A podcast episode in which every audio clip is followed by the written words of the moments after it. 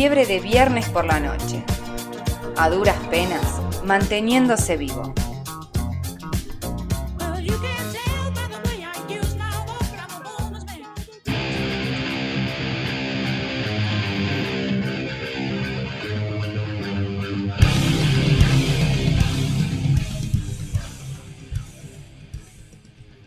Bueno, bien, iniciamos ya casi el bloque final de nuestro programa y tenemos una sorpresa acá para todos nuestros oyentes.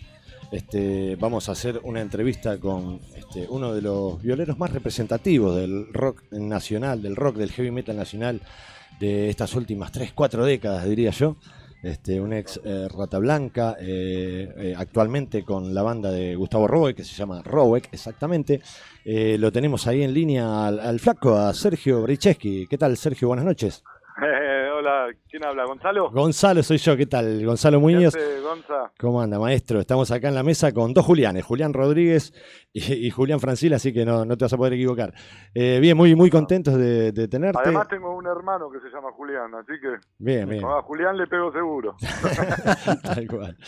Eh, creo que interrumpimos un, ensayo de Rowek, ¿puede ser? Me decían de producción. Sí, no interrumpen nada, no, está bien, estamos ensayando. La verdad que siempre está bueno cuando hay gente que está en los medios que se interesa por lo que hacemos, así que digamos que es una interrupción consensuada y válida, ¿no? Bien, bien, genial. Eh, Gustavo, la verdad que este es un, es un placer, un honor para nosotros. Este es nuestro primer programa, es nuestro debut hoy oficial en esta radio con Fiebre de Viernes. Así que este, te vamos a considerar un poco, eh, si querés, nuestro padrino. Vas a ser, para nosotros vas a ser nuestra cábala, vas a ser nuestro puliese. Y cuando algo salga mal, vamos a decir. Además, la entrada con los ahí.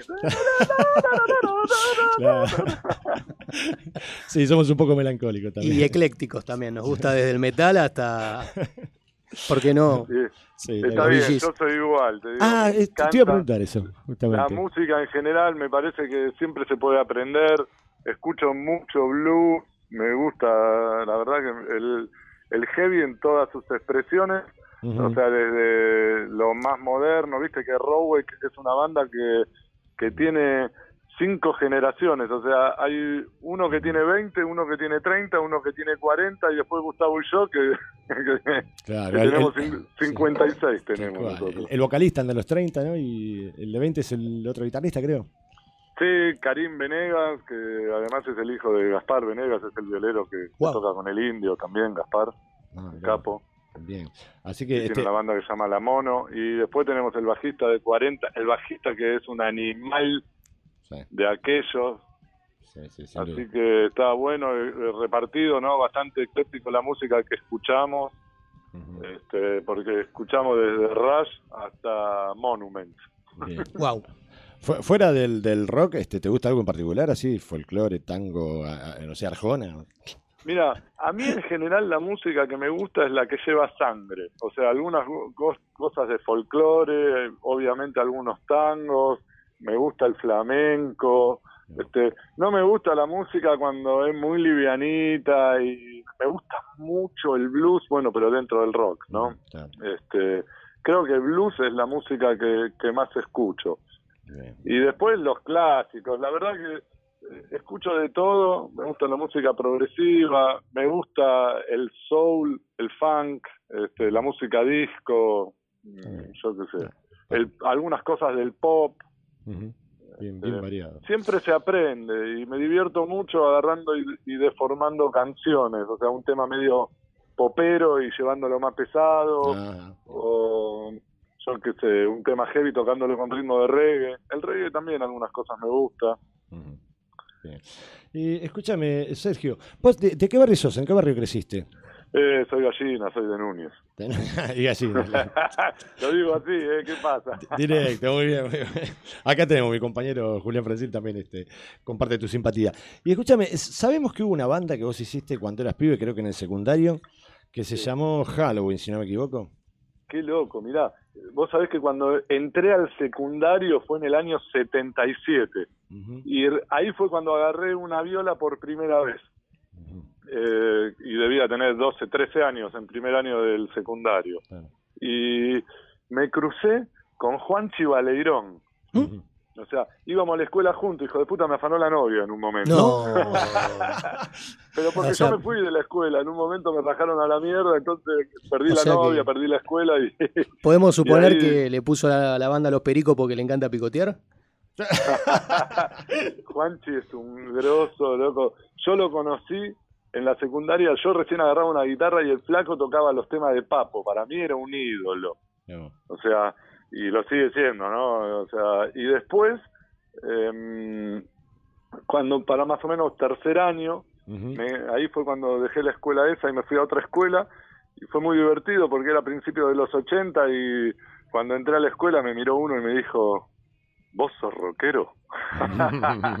era así, ¿viste? Claro, no sé cuántos años tienen ustedes, pero deben ser menores que yo, ¿no? Eh, están 26 Julián, este 31 el otro Julián y yo tengo 47, con el casi me saco uno.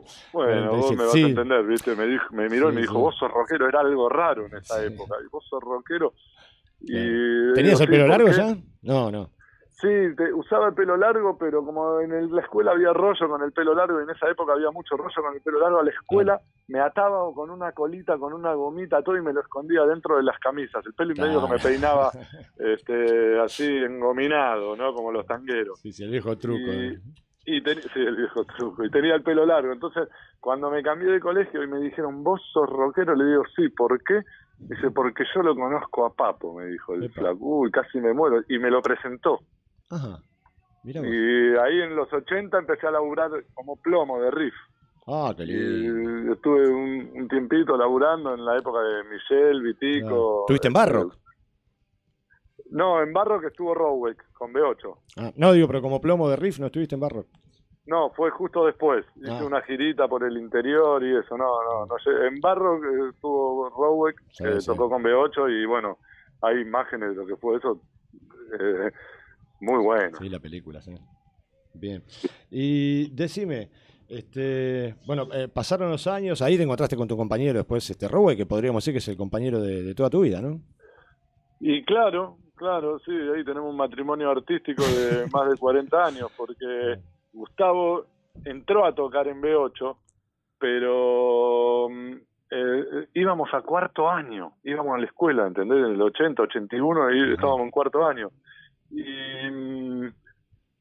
Y, fue, eh, yo en un show de riff lo conocí a Samarvide. Alberto. Y Samarvide me dijo, che, vení un día a la sala. Y caí en la sala y estaba y estaban probando a civiles. O sea, Guitarrista. Todos los B8 estaban. ¿eh? Todos los B8, sí.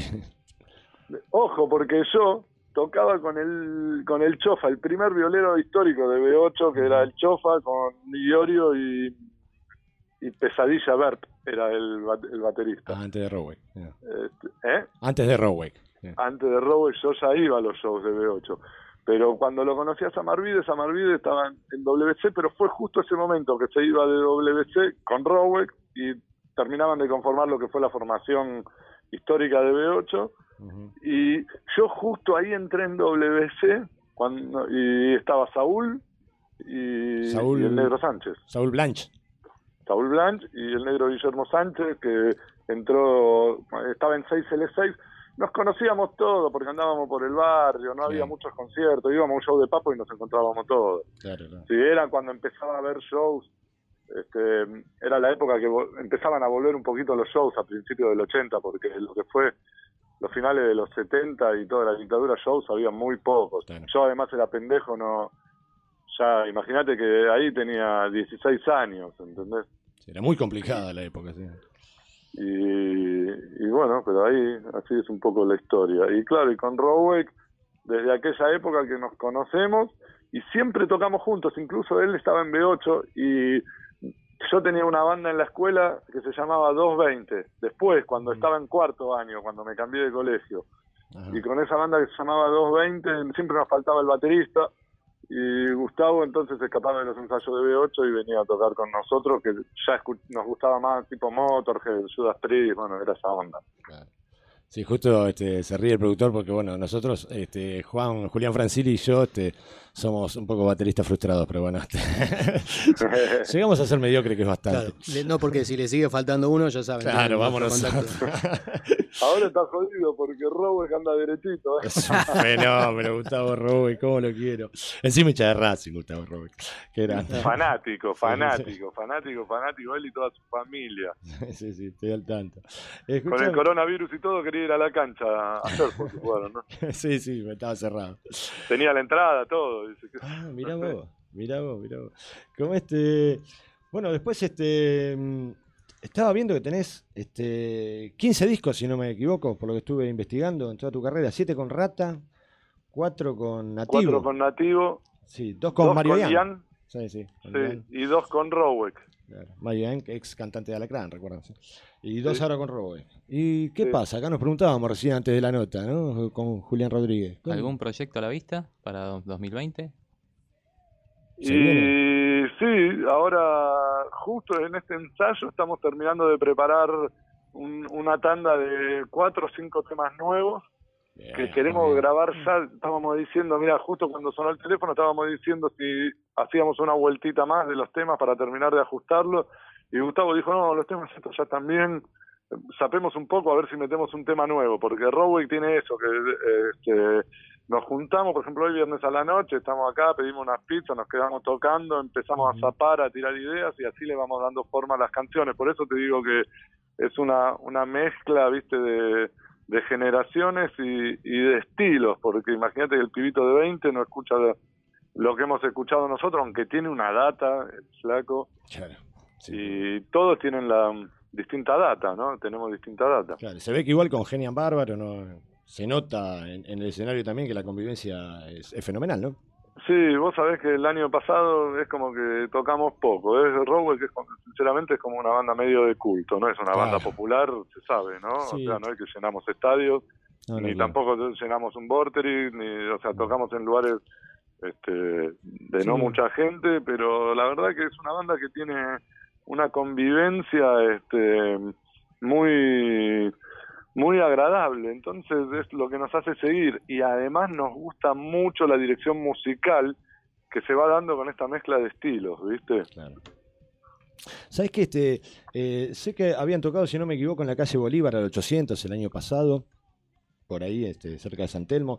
Y después este, Sí. yo vi que es muy complicado este, seguir a, a la banda por las redes sociales. Como que estás ahí a Roweck y no sé si a mí me costó, pero ¿cuál sería la, la vía como para poder saber en qué está la banda, cuándo tocas? Mira, si- si ahora es como Gustavo y yo somos muy colgados con las redes sociales, entonces ahora tenemos un, loco que nos da una mano y publica más cosas, pero Ah. hay un, hay, te digo, hay un Instagram que es Rowek Music, después hay un, hay un canal de YouTube que está muy muy bueno con mucha actualidad de la banda que es Rowek TV, Roweck TV. Este, sí, Rowek TV, Bien. Después, este, los Instagram de Gustavo Rowick y Sergio Berdichecki, los personales nuestros también tienen mucha mucha data. Y las páginas de Facebook de Rowick y de Berdichecki, y además los Facebook personales Bien. de cada uno, que son con nuestros nombres, pero hay uno que son fanpage y otro que son Facebook personales, que tratamos de que tengan uno por ahí el del fanpage es más dedicado a la música y en los personales a lo mejor alguna cosita más más personal nuestra, pero es como que en las redes nosotros estamos solo por la música. A mí, sinceramente, viste que el último disco de Roweck se llama Redes. Sí. Sí, sí, casualmente. ¿no? Es complicado engancharlos en las redes, sí. Este, y porque pensamos, tenemos toda una, si escucharon bien las letras del disco y yo que sé, tenemos toda una idea como que las redes están buenas, pero hay mucha huevada, ¿viste? sí, Y de repente vos querés mostrar arte y las redes no están preparadas para mostrar arte, están preparadas para mostrar un borracho cantando boludeces o el culo de una mina, ¿entendés? Entonces nosotros que queremos mostrar arte, cagamos. Una consulta primero de carácter técnico para quienes nos están escuchando. Eh, Rowek se escribe R-O-W-E-K, digamos, Exacto. para quien quiera buscarlo en Sí, redes. señor. Sí. Perfecto. R-O-W-E-K. Salvada esa, esa cuestión como para, para ir aclarando a los oyentes. Gustavo siempre dice que la banda se llama, no se llama Rowell Berdichesky porque si tendríamos que deletrear tanto suicidio se perdería todo. Era una pregunta Porque que tenía como- guardada, te la iba a hacer. sí. Es como un proyecto que empezamos juntos y todo, entonces él cuando le preguntan dice, es como un formalismo, es porque Rowell, Rowell, pero Claro, no es porque sea su banda solista, Claro. él dice que es muy difícil deletrear mi apellido. Ah, sí, sí, sí. Claro. Y la, la- la- el sonido de las, de las sílabas Roweck ya emite un metal, Sí, digamos, Roweck. Suena rock. Sí. Claro. Sí, totalmente. Te quería preguntar si para el que te está escuchando se desayuna con que Roweck sigue tocando o ya lo sabía y nunca lo fue a ver. Ustedes en vivo, eh, ¿son de, digamos, revivir el repertorio de las bandas de Gustavo? Este, ¿Hacen destrucción, por ejemplo? Destrucción debe ser el tema más tocado por toda la banda de heavy metal. Mira, Claro. nosotros no le hacemos asco a nada. Hemos tocado temas de Rata, tocamos temas de Rata, tocamos temas de Nativo, Nativo que es la banda que formamos después de, Sí, de Rata Rata, Blanca, sí, sí. eh, tiene unos temas de una banda, un trío que la verdad muy muy bueno con Carucha en la voz y este así que sí, sí, hemos tocado temas de B8, lo que pasa es que eh, estamos muy conformes con, con la música que, que estamos componiendo y Robert tiene dos discos que tienen como una particularidad, que este, no tienen desperdicio para tocar en vivo. Viste que cuando haces un disco, a lo mejor decís, "Y este tema por ahí en un show no, viste, porque es medio climático. O sea, cuando nos juntamos con Robert para hacer e- esta banda después de Nativo, dijimos, tiene que ser una banda cañera, digamos, que todos los temas los tenemos que imaginar a un, arriba de un escenario, palo y a la bolsa. Y eso es lo que pasa, lo que tiene de Robert. Entonces tenemos 19 canciones entre los dos discos que las queremos tocar cada vez que subimos. Y en un show no podemos tocar tantas canciones. Entonces siempre quedan algunas afuera y afuera y las vamos incorporando en, en cambiando las listas en los distintos shows, ¿viste? Eh, hablando de eso, justo me dio el pie acá Julián para preguntarte por, eh, el tema de War Pigs, esta banda que, que también armaron con, con Gustavo de, de tributo a Black Sabbath, que tuve el placer de verla en más de una oportunidad. Qué Eh, buena que está la banda. O sea, eso es un divertimento que tenemos de fin de semana. Es brutal, sí. que lo que pasa es que vino un loco amigo nuestro que vivía en el Bolsón, digo vivía porque murió el loco, ¿viste? Sí, te iba a preguntar Justo- sobre eso. Este, que fue el cantante, un loco que vivía en Bolsón, en Bariloche, muy amigo nuestro de, de principio de los 80, es otro que nos conocíamos hace 40 años. Y incluso fue el que metió a Retamoso en Rata Blanca, o sea, es un Ujú. pibe que siempre estuvo muy conectado con la música, pero no fue nunca conocido. Y vino un día, trabajó con nosotros, fue asistente en Rata Blanca, todo, él cantó, siempre cantó. Y vino un día del Bolsón y dijo, loco, vine para tocar temas de Blas con ustedes. ¿no? Dijo, ¿Sabes que no me acuerdo el nombre de él? No, no lo puedo recordar, si me lo decís. Luis, Luis Melch, Lucho, Lucho. Luis Melch. Sí, sí. Yo me enteré por, por un amigo este que falleció hace 3, 4 meses, creo. ¿no? No, no, falleció hace un año y medio. Ah, yo me enteré hace 3, 4 meses, entonces. Eh, de hecho, por eso seguimos con, con Warpix un poco a pedido de su familia, porque él nos juntó, lo trajo a Rubén Trombini, que es un monstruo en el bajo, que además grabó el disco de Temple con Giardino y tocó con Subotoski, eh, Ujú. fue el primer bajista que tocó en Loborne con, con Luciano también, este, un pibe que tiene mu- mucho rock y, y un tecladista que trabaja así como eh, eh, efectos, ¿no? Porque Black Sabbath tenía un teclado medio ahí escondido. Claro. Y, mm, y la verdad que vino el loco y dijo, tengo un amigo que tiene un bar, vamos a tocar. Y tocamos y el bar se llenó, sin publicidad, sin nada. Entonces después seguimos.